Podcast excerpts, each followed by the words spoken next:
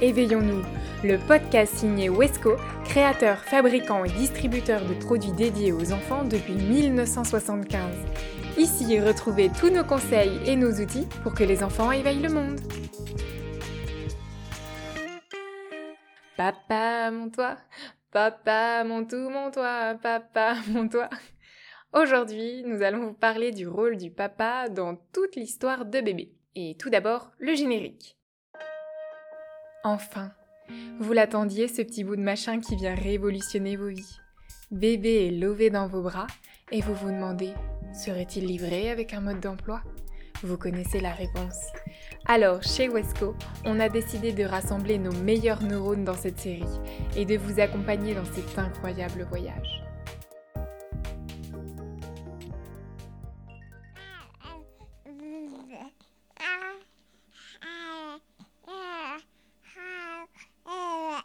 Lorsque bébé pointe le bout de son nez dans son foyer, le papa a un rôle fondamental à jouer dans la construction du nouvel équilibre familial.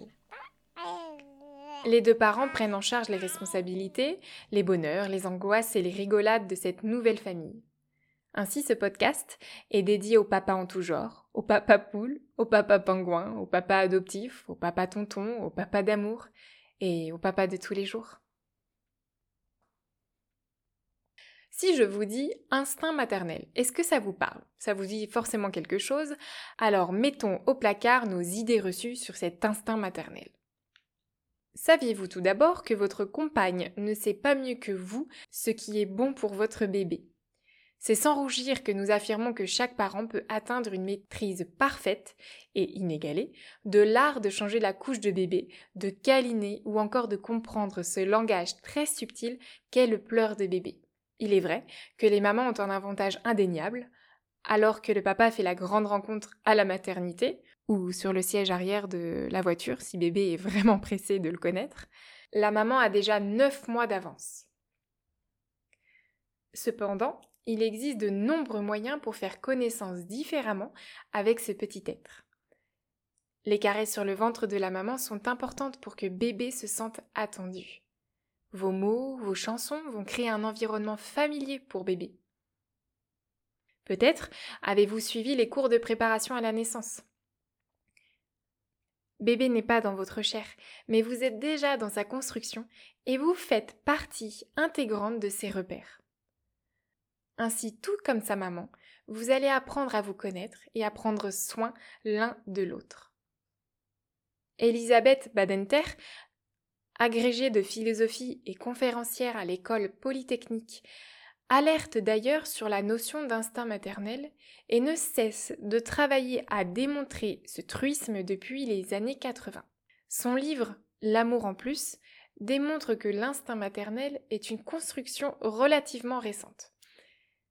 La connaissance du petit homme, l'amour et le temps passé ensemble tissent cette complicité qui est souvent confondue avec une forme d'instinct. Ainsi, vous avez le choix d'aimer ce petit bout d'humain. La rencontre avec cet être est très particulière et vous absorbe dans une relation qui n'appartient qu'à vous. Le rôle du père est également fondamental dans la sécurisation affective de l'enfant. Pour cela, je vous invite à découvrir notre précédent podcast sur l'attachement. La multiplication des liens d'attachement permet à Doudou de gagner en autonomie, de s'ouvrir au monde et de prendre plaisir à voler de ses propres ailes. Ce qui est intéressant de noter, c'est que le père se choisit souvent le rôle de compagnon de jeu pour l'enfant.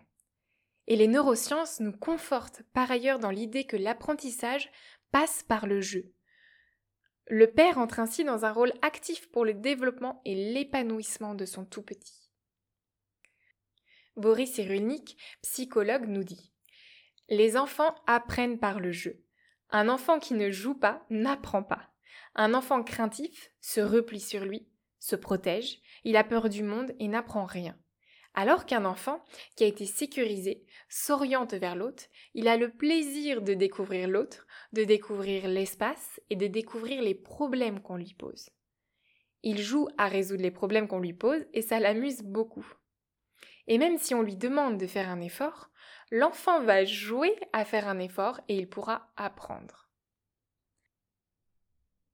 Fonder une famille est un sacré défi en termes de stress et de gestion du temps.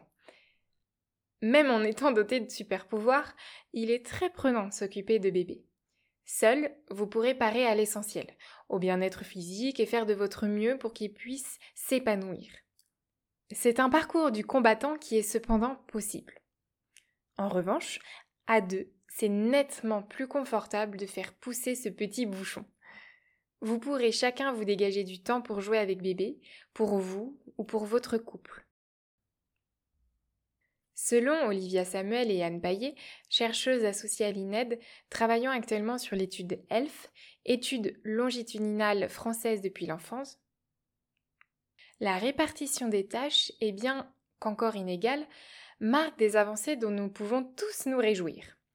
On voit que le partage est moins inégal pour les mises au coucher ou pour les biberons. Ce qui est extrêmement réjouissant, c'est qu'aujourd'hui, un couple sur quatre, un couple homme-femme, l'homme exécute autant, voire davantage de tâches domestiques et s'implique dans la parentalité tout autant. Alors que cette typologie de couple était à seulement 17% dans les années 80, il est désormais à 25%. Le couple égalitaire progresse. Et ça, c'est une chouette victoire. Et maintenant, passons au conseil de mise en pratique pour papa débutant et volontaire.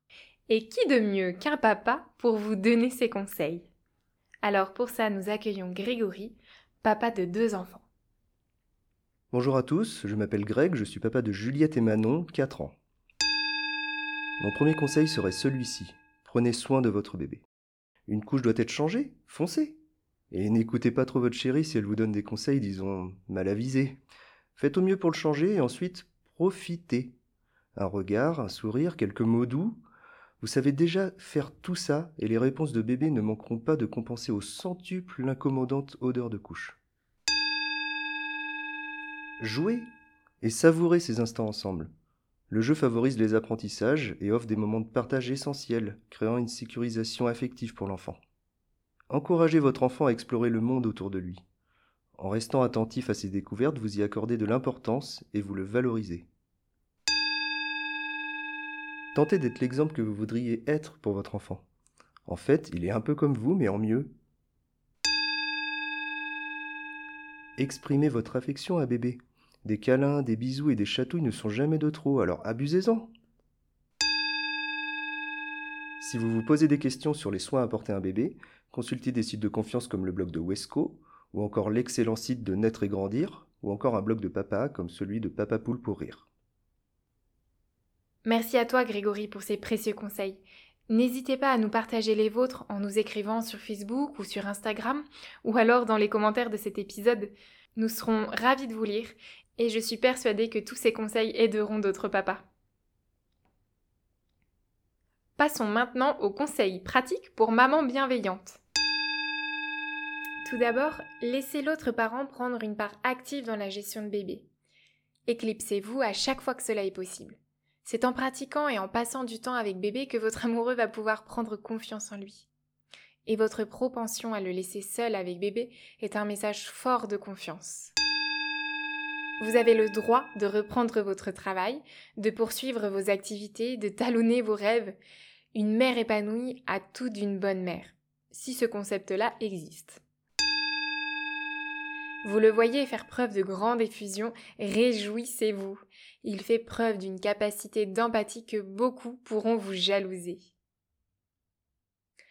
C'est parce qu'on vous aime, les papas, et que votre implication dans le foyer est essentielle que nous vous dédions ce podcast courage, devenir papa est une formidable aventure et ça va bien se passer. Merci de nous avoir écoutés. Retrouvez nos épisodes sur toutes les plateformes d'écoute et si vous les appréciez, n'hésitez pas à laisser un avis. Ce podcast vous est proposé par Wesco.